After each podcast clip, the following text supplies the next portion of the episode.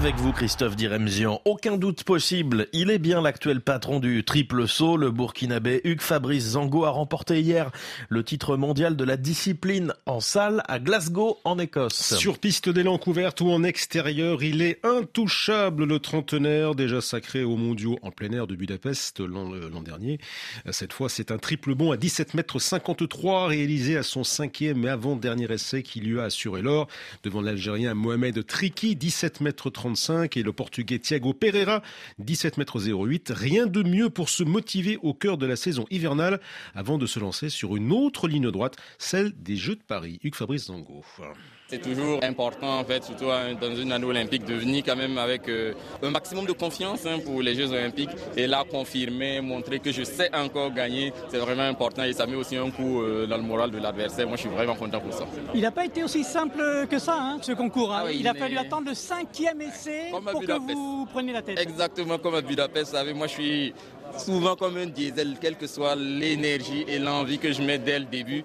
Moi, je, cadre, je construis un peu mon concours. Et là, finalement, euh, après le quatrième essai, j'avais compris certains éléments qui m'ont permis de sortir le cinquième. C'était exactement comme un Budapest. C'est incroyable, ça. Le tout aussi incroyable, Hugues Fabrice Zango avec notre envoyé spécial à Glasgow, Frédéric Suto, troisième et dernière journée de ces mondiaux en salle.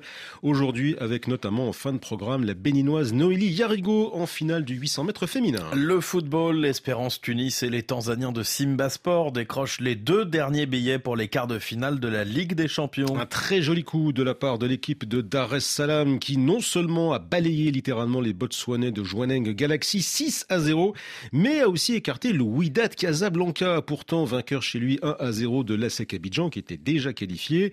L'ultime ticket dans la soirée est tombé dans les mains des espérantistes, victorieux à domicile 1 à 0 des Soudanais d'Al Hilal, l'Espérance qualifiée avec les Angolais du Petro Atlético dans son groupe C. Autour de la phase de groupe de la Coupe de la Confédération de s'achever ce dimanche. Et encore trois places à saisir pour les quarts de finale. Une dans le groupe A à attribuer soit aux Égyptiens de Modern Future, soit aux Libyens d'Alilal Benghazi. Et les deux du groupe C, convoités par trois équipes, les Ghanéens de Dreams, les Tunisiens du club africain et les Nigérians de Rivers United. À jeu, ailleurs, l'enjeu, c'est tout simplement la première place. La renaissance de Berkane et le Stade malien se la disputent dans le groupe D.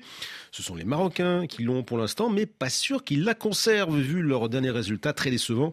Euh, seulement deux victoires en 11 matchs. La mauvaise passe s'est d'ailleurs traduite euh, par l'arrivée récemment d'un nouvel entraîneur, le Tunisien Mouine Chabani, chargé de relancer une équipe en plein doute, confirme le défenseur international burkinabé Issoufou Dayo.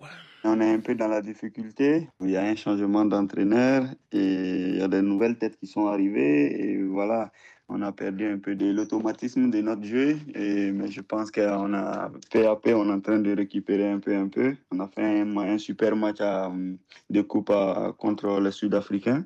C'est un bon coach qui nous a donné plus de confiance et voilà, pense que c'est ça le plus important. On va, on va bien travailler avec lui pour pourquoi pas avoir des titres avec lui. Je pense que maintenant, c'est à nous de s'adapter au nouveau système de coach et pour pouvoir mieux, mieux donner le meilleur de nous. Issoufou Dayo avec Eric Mamrut, Berkane Stade Malien, c'est tout à l'heure à 20h, temps universel.